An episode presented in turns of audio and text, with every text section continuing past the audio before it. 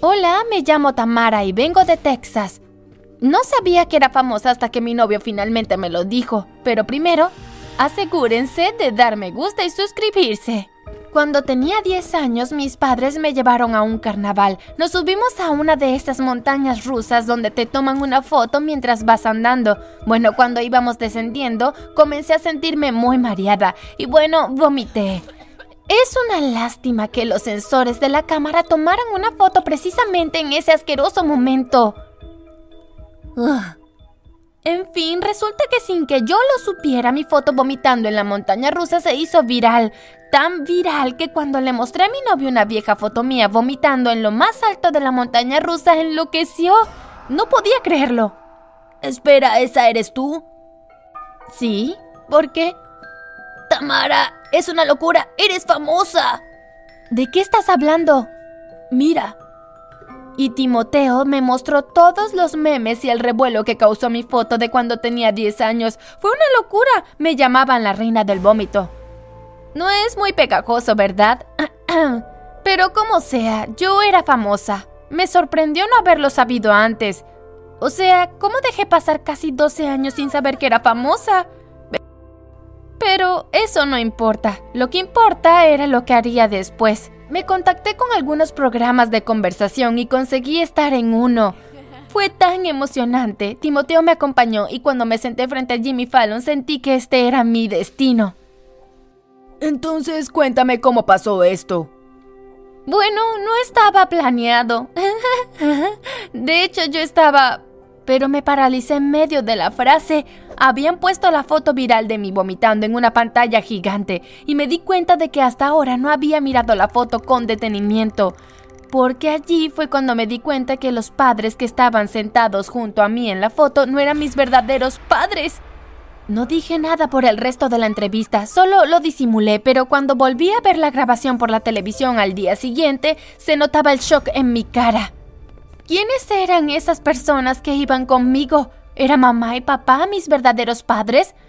Necesitaba respuestas.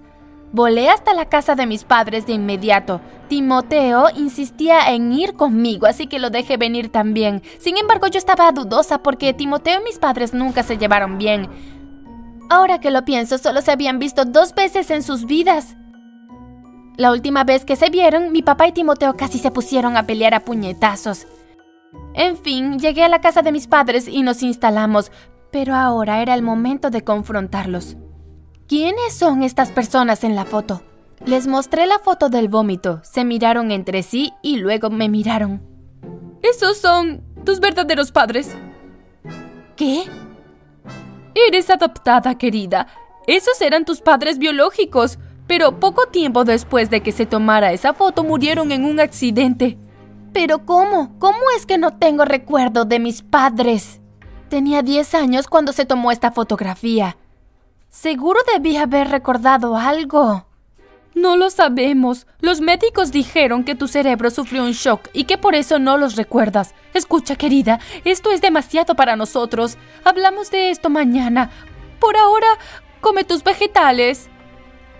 Hice lo que mamá pidió y comí mis brócolis pero mi mente estaba encendida. Nada de esto tenía sentido, pero antes de terminar la cena sentí que papá me había dado una mirada extraña. Pero tal vez solo me estaba imaginando cosas. Por la noche sentí haber oído algo en la puerta de nuestra habitación. Me levanté sin despertar a Timoteo y miré hacia el pasillo. Tamara. ¡Ah!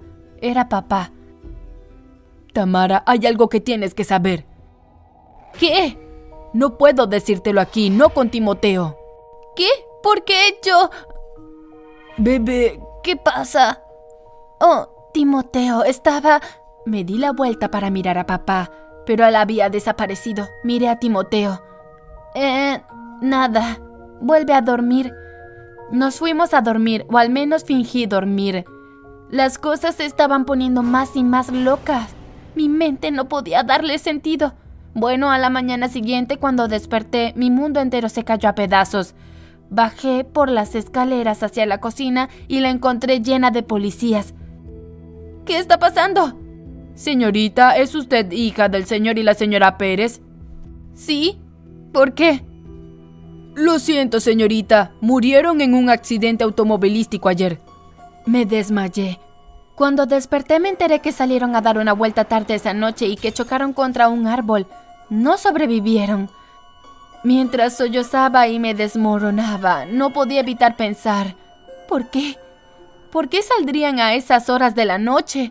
Por más y más que lo pensaba, más me daba cuenta de que esto no había sido un accidente.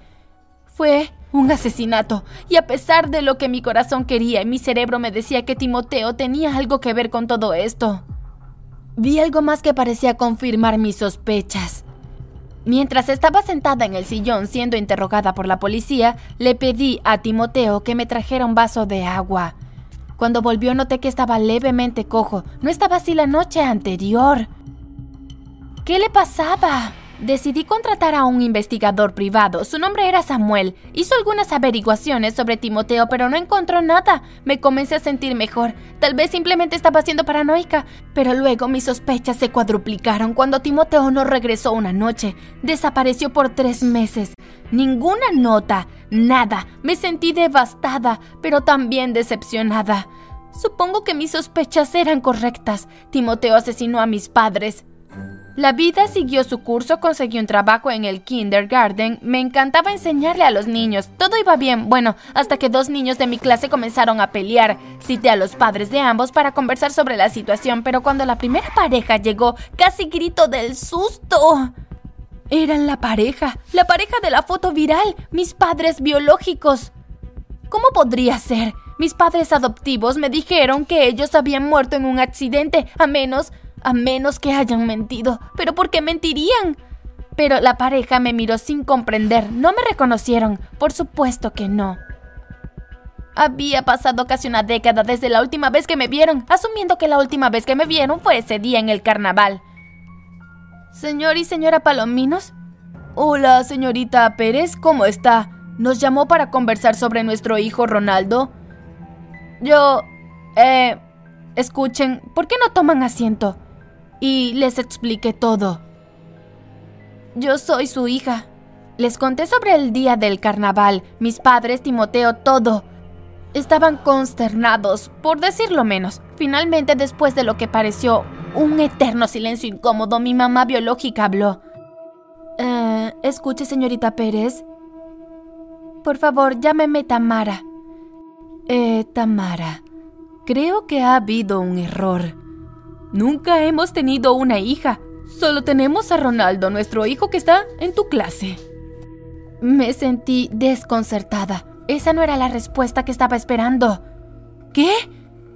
Escucha, ¿estás loca o qué? No queremos que una loca eduque a nuestro hijo. Es peligroso. Cariño, por favor, tranquilízate. Ella solo... No me importa. No dejaré que ella le enseñe a nuestro hijo. Ella... Mi mente se desconectó. Si ellos no eran mis padres, ¿quiénes eran? Decidí pedirles un examen de ADN y eventualmente accedieron. Resultó negativo, así que era verdad. Yo no era su hija, esa era la realidad. Pero en realidad creo que una parte de su historia es real, dijo la mujer. Sí fuimos a un carnaval y si mi memoria no me falla, había una niñita sentada entre nosotros. Sí, querida. De hecho, tienes razón. Recuerdo que me cayó todo su vómito encima. Ah, es verdad. Esperen, entonces, ¿esta foto es real? ¿Esto pasó de verdad? Sí, cariño. Pero no sé por qué tus padres dirían que nosotros éramos tus padres. Esa parte no es cierta. Tenía mucho en lo que pensar. Me despedí de ellos y me contacté con Samuel, mi investigador privado.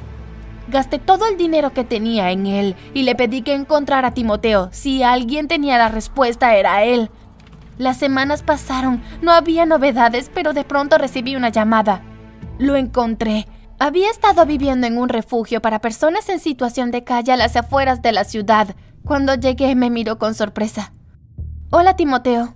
Samuel estaba conmigo. Capturamos a Timoteo y lo llevamos a mi apartamento. Lo obligamos a decir la verdad. Timoteo lo explicó todo. Me había secuestrado cuando tenía 10 años. Él tenía 16 años en ese tiempo y vivía en la calle. Mis padres acudieron a él y le pidieron que me secuestrara por ellos. ¿Con que mis padres eran los malos? Lo siento, Tamara. Yo estaba desesperado, me pagaron mucho dinero por secuestrarte y pensé que podría superarlo, pero un día te vi en la ciudad con tus secuestradores, que tú creías que eran tus padres, y tuve que hacer algo. Me acerqué a ti para decirte la verdad, pero en lugar de eso, bueno, comenzamos a salir, los años pasaron, tus padres me pagaban constantemente para que no te contara su secreto, pero yo había tenido suficiente. Esa noche, la noche en que tus padres, también conocidos como tus secuestradores, murieron, los confronté. Les dije que te contaría la verdad, pero no iban a dejar que eso pasara. Me sacaron a dar una vuelta diciendo que buscaban un restaurante donde pudiésemos conversar más tranquilos, pero luego comenzaron a atacarme. Creo que querían asesinarme y tu papá perdió el control del volante. El auto se estrelló, pero de alguna manera sobreviví. Volví a casa cojeando y fingí no saber nada al respecto. Con razón, me preguntaba por qué estaba cojeando. Sí, y pensé que podríamos superar todo eso, que podríamos ser felices, pero luego contrataste a un investigador privado. Pensabas que no me daría cuenta, ¿no? Sabía que si averiguabas la verdad me ibas a odiar, así que me marché. No podía soportar que me odiaras, pero supongo que ahora lo sabes. Me quedé sin palabras. Samuel me miró y se encogió de hombros. Estaba tan atónito como yo. No te odio, Timoteo. Timoteo me miró sorprendido. Samuel también lucía sorprendido. Hiciste lo que tenías que hacer para sobrevivir. No te odio. Timoteo parecía esperanzado. Entonces, ¿volveremos a estar? ¿Qué? Por supuesto que no. Me mentiste. No porque no te odie significa que quiera estar contigo. Además, miré a Samuel y le tomé la mano. Samuel y yo nos fuimos acercando mientras tratábamos de encontrarte. Ahora estamos juntos. Lo siento, Timoteo, te lo perdiste. Y nos fuimos. Esa fue la última vez que vi a Timoteo. ¿Quién diría que una foto viral iba a cambiar mi vida tan drásticamente?